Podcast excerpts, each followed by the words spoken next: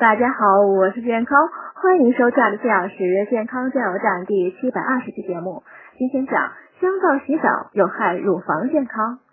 经常使用香皂类的清洁物品，会通过机械与化学作用，袭击皮肤表面具有保护作用的角化层细胞，促使细胞分裂增生，使表皮层肿胀。这种肿胀呢，就是由于乳房局部过分干燥、粘结及细胞脱落引起的。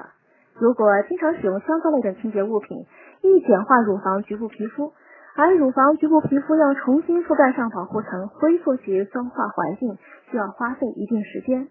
香皂在不断的使皮肤表面简化的同时呢，还促使皮肤上碱性菌丛增生，更使得乳房局部酸化变得困难。此外呢，用香皂清洗还洗去了保护乳房局部皮肤润滑的物质油脂。因此，想充分保持乳房局部的卫生呢，建议用温开水清洗。